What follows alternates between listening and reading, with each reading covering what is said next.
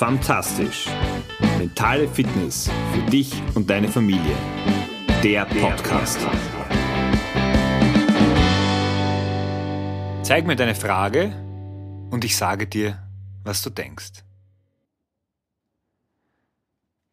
Mit den Fragen, die wir stellen, leiten und lenken wir massiv unsere Gedanken, unser Empfinden und auch unser Leben. Und genau diesem Thema und wie wir damit umgehen können, wie wir bewusst Fragen stellen können, uns, aber auch unserem Umfeld. Genau diesem Thema widme ich mich in der heutigen Episode von Fantastisch, deinem Podcast für mentale Fitness für dich und deine Familie. Mein Name ist Georg Sustal, bin Papa von drei Töchtern, Mentaltrainer und freue mich, dass du dir und mir wieder die Zeit schenkst und im Idealfall die ein oder andere Anregung, Tipp mitnimmst, den du in deinem Leben, in deinem Familienalltag auch umsetzen kannst. Weil das ist mein Ziel, dass du mit kleinen, feinen Unterschieden, die einen Unterschied ausmachen, gestärkt in deinen Tag hineingehen kannst. Das Thema Fragen ist ein ganz, ganz wichtiges. Warum? Weil wir eben mit unseren Fragen unsere Gedanken steuern können. Martin Seligmann, der bekannte, renommierte Glücksforscher, hat das ganz spannend mal formuliert, auch nämlich unter Betrachtung unter dem Fokus Glück. Es ist nicht so, dass manche Leute mehr Glück haben als andere. Die Glücklichen gehen nur anders mit den Ereignissen um. Und da kommt eines zum Tragen, sie stellen sich nicht die Frage, warum, sondern sie verwenden die Frage, wozu. Wir Kinder, also unsere Kinder und wir damals auch als Kinder, haben unendlich oft die Frage, warum stellen können. Warum ist das so? Und nach jeder Antwort kam dann noch ein Warum und noch ein Warum und noch ein Warum. Und vielleicht kennst du das aus der Rolle des Erwachsenen. Das kann manchmal ganz schön nerven. Auch weil wir irgendwann einmal einfach keine Ahnung oder keine Antwort mehr haben. Jetzt hat sozusagen diese Frage des Warums, die im Kindesalter ja durchaus spannend und wissbegierig ist, im, im Kontext des etwas Lernens wollen, macht es durchaus Sinn, wenn mir etwas für mich neu ist. Wenn es aber darum geht, Ereignisse zu hinterfragen, Erlebnisse zu hinterfragen, das auch in den persönlichen Kontext zu stellen. Warum passiert mir das? Warum musste das passieren? Ist oft auch ein, ein Hadern drin, weil du hörst schon aus der Frage heraus, es ist sehr vergangenheitsorientiert. Und wie du dir vorstellen kannst, mit diesem äh, Gedankensetting, mit diesem rückwärtsgerichtetes in die Vergangenheit, kommst du für die Zukunft nicht weiter. Weil eines ist klar, die Vergangenheit, wie der Name schon sagt, ist vergangen. Ich kann sie nicht mehr ändern. Okay, ich kann sie aus einem anderen Fokus betrachten, aber mehr auch nicht. Und genauso ist es eine Challenge mit der Zukunft, weil die Zukunft ist ungewiss. Aber so wie ich meine Gedanken gestalte, wo ich den Fokus meiner Gedanken, worauf ich diesen richte, habe ich sehr wohl einen Einfluss auf die Zukunft. Denn sie ist eben noch ungewiss, sie ist noch nicht geschrieben. Und das ist das, was ich jetzt und hier in der Gegenwart machen kann. Das heißt, Menschen, die glücklicher, zufriedener, lösungsorientierter agieren, stellen sich eben nicht diese Frage, dieses Warum ich, warum passiert mir das, ähm, warum habe ich nie ein Glück, sondern sie stellen sich die Frage, wenn auch vielleicht etwas passiert, was ihnen nicht taugt, wo sie sich unwohl fühlen, wo sie auch negative Erlebnisse haben, die natürlich Teil unseres Lebens sind, die können wir nicht ausblenden. Sie stellen sich vielmehr die Frage, des Wozu. Wozu ist das gut? Was kann ich daraus lernen? Was kann ich daraus machen? Wie kann ich es für mich nützen? Es ist so der Klassiker in der Fokussierung, dass alles im Leben zwei Seiten hat. Die Medaille hat zwei Seiten. Ich entscheide und die Warum-Frage, die problemorientierte Frage, wäre eine Seite und die Wozu-Frage wäre die andere Seite. Ich entscheide mit meiner Frage, worauf ich schaue. Das Ereignis ist immer das gleiche. An dem hat sich nichts geändert. Aber mein Blick ist ein anderer. Und wenn ich die Wozu-Frage stelle, dann denke ich plötzlich nicht mehr problemorientiert, sondern ich beginne in Lösungen zu denken.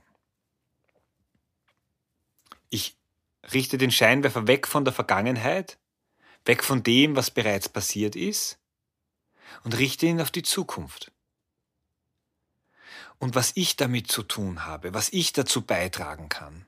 Es ist eine klassische Form von Aufmerksamkeitsfokussierung die ich mit einem einfachen Switch vornehmen kann. Und eines muss uns auch klar sein, Jetzt gibt es viele, die sagen, gerade wenn es um Probleme gibt und warum streiten wir immer zu Hause und warum ist bei uns die Situation so angespannt oder so stressig oder warum kommt es immer wieder bei denselben Situationen zu Konflikten beim Lernen mit den Kindern. Ähm, in der Partnerschaft, beim Zusammenräumen und so weiter. Wenn ich mir da die Frage, warum stelle, dann bin ich vielleicht häufig auch noch in dem Mindset drinnen, naja, weil die anderen.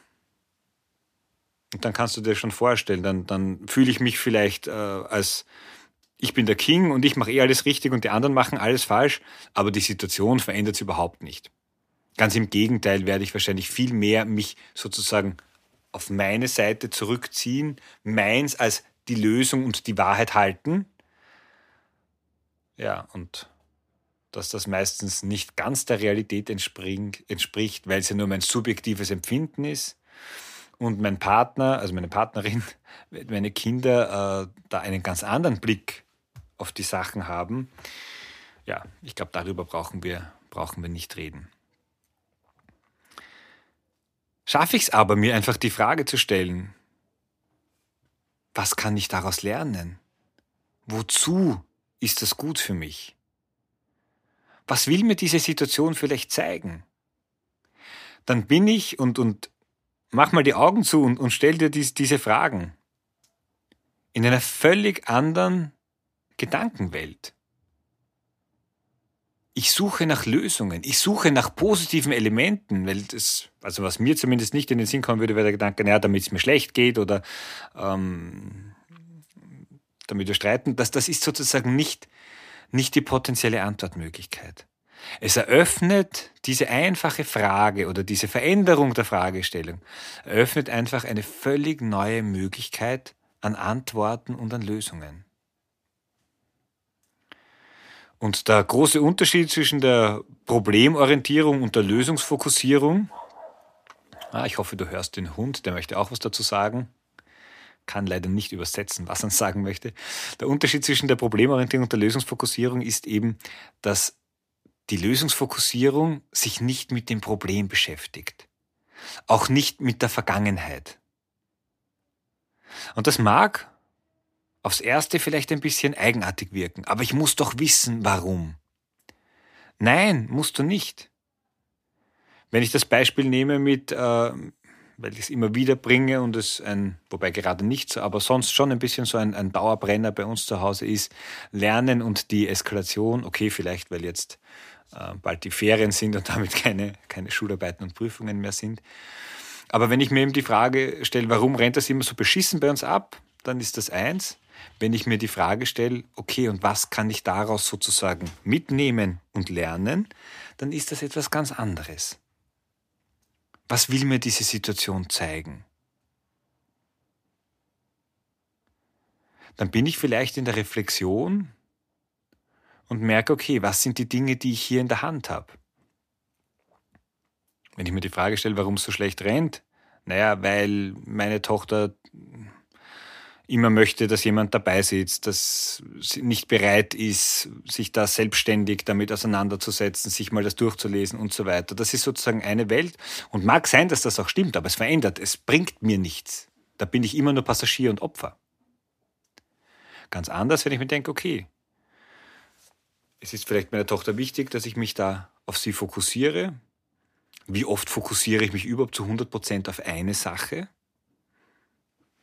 Ich weiß nicht, wie es dir geht, aber ich kann nur von mir selber sprechen. Das passiert leider ganz selten und obwohl ich weiß, dass es mir gut tut, wenn ich mich auf eine Sache fokussiere und festlege, mache ich trotzdem zwei, drei Sachen immer parallel. Stichwort das Handy bei der Hand zu haben oder sich noch irgendwo Notizen zu machen oder einfach gedanklich nicht 100% da zu sein. Und genau dieses Wozu, wozu es mir dient und wenn ich dann die Reflexion daraus ziehe, öffnet mir neue Möglichkeiten. Und ich habe dann noch immer, und das ist das Spannende, die, die freie Entscheidung, ob ich beim nächsten Mal, wenn eine Situation kommt, eine ähnliche Situation, ob ich dann gleich reagiere wie, wie sonst oder ob ich mir, und das wäre der Idealfall, aus dem mir eine andere Frage zu stellen, auch gleich Möglichkeiten arbeite, wie ich beim nächsten Mal agieren möchte. Was möchte ich künftig anders machen? Albert Einstein hat das so wunderbar definiert, also mit, mit seiner Definition für Wahnsinn ist immer dasselbe zu tun und dabei andere Ergebnisse zu erhoffen. Wenn es eine Situation gibt, die eskaliert bei dir zu Hause, egal welche, und du gehst immer mit denselben Tools, immer mit demselben Wording hinein, und du erwartest dir, dass irgendwann mal was anderes passiert, dann ist die Wahrscheinlichkeit extrem gering. Aber wenn du die Bereitschaft hast, dir über die Reflexion, über die Frage, wozu, was, was darf ich daraus lernen, was soll ich daraus mitnehmen, was kann ich vielleicht anders machen, wenn du daraus deine Schlüsse ziehst, dann ist die Wahrscheinlichkeit sehr groß, dass du zu Lösungen kommst. Das heißt nicht, dass diese Lösung dich dann gleich zu, deinem, zu deiner Endlösung führt und dann alles perfekt ist. Aber sie wird dich einen Schritt weiterbringen. Und du kannst dir genauso wie die Kinder sich immer die Frage des Warum, Warum, Warum, Warum, Warum stellen, dir die Frage beim nächsten Mal wieder stellen. Egal wie die, wie die Situation ausgegangen ist, okay, was, was darf ich daraus lernen? Was kann ich daraus machen? Wie kann ich das jetzt für mich nützen? Wozu ist das gut für mich? Also mit dieser unterschiedlichen Herangehensweise und den Schlüssen, die du daraus ziehst, kommst du ganz einfach auch zu Lösungen, zu neuen Ansätzen und damit zu Möglichkeiten, ein und dieselbe Situation künftig anders zu gestalten und damit auch anders zu erleben. Das ist es, was ich dir für die kommende Woche wünsche. Ich weiß jetzt noch nicht, ob ich in der Ferienwoche äh, die Zeit finde für eine Episode. Du wirst es merken. Also entweder hören wir uns nächste Woche oder übernächste Woche. So oder so wünsche ich dir eine fantastische Zeit und ich freue mich, wenn wir uns das nächste Mal wieder hören. Ciao, dein Georg.